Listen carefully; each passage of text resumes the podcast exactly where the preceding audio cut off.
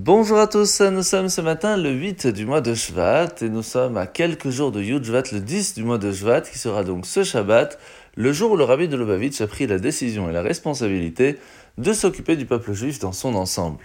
C'est donc un jour extrêmement important pour nous parce que jusqu'à aujourd'hui, nous voyons les fruits de cette responsabilité. Les fruits du fait que dans chaque endroit se trouve un Betrabad, un Shaliach, qui va s'occuper, qui va aider, qui va guider le peuple juif partout dans le monde.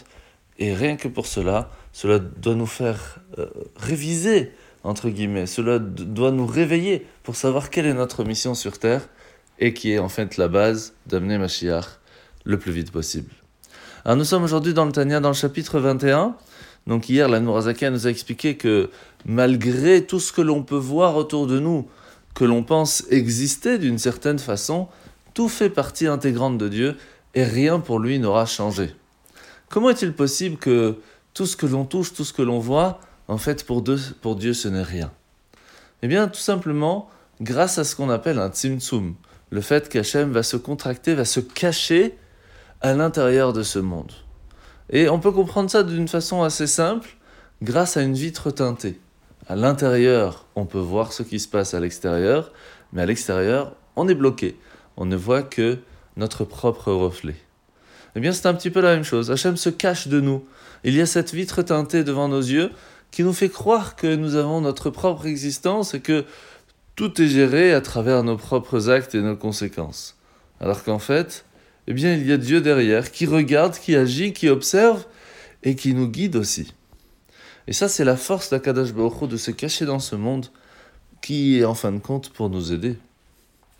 De l'autre côté, la question est simple, pourquoi fait-il cela? Alors imaginez-vous un petit bébé qui commence à parler. C'est mignon, c'est intéressant, c'est sympathique. Et pourtant, ça aurait été une autre personne qui aurait dit les mêmes paroles, ça aurait été très étonnant. Ni même plus que ça. Répétitif, pas très intéressant. Pourquoi? Tout simplement parce que c'est quelque chose de nouveau il y a un sentiment de nouveauté qui vient se mettre chez l'enfant qui nous montre qu'il est en train d'apprendre. Eh bien, ce sentiment, c'est ce que Hachem attend de nous. Le plaisir de nous voir avancer dans la vie, même si c'est pour barbouiller quelques prières. Mais ces petits mots que nous allons lui dire, c'est comme un bébé qui commence à apprendre, et ça, ça fait toujours plaisir. La mitzvah de ce matin, mitzvah positive numéro 107, c'est la mitzvah que si Shalom, une personne part de ce monde, que son, son âme sort de son corps, eh bien il n'est plus pur et peut rendre pas pur encore une autre personne. Alors la paracha de la semaine, c'est parachat Beau. Et là, on va voir que Akadash Boko va dire au peuple juif que l'animal que l'on va manger le soir de Pessah s'appelle le Korban Pessah et qu'il y a des instructions supplémentaires que l'on va recevoir. C'est de prendre un bouquet d'hysope avec lequel on va prendre le sang de ce Korban, de ce sacrifice, et on va le mettre sur les linteaux et sur les deux poteaux, donc sur la porte des trois endroits, à droite, à gauche et en haut. Alors le montant droit de la porte, c'est les bonnes actions. Le montant gauche, c'est la prière. Et le linteau supérieur, l'étude de la Torah. Et c'est ces trois qui composent une vie équilibrée, cohérente. Mais on doit le faire grâce à quoi? À ce bouquet d'hysope, pour appliquer le sang.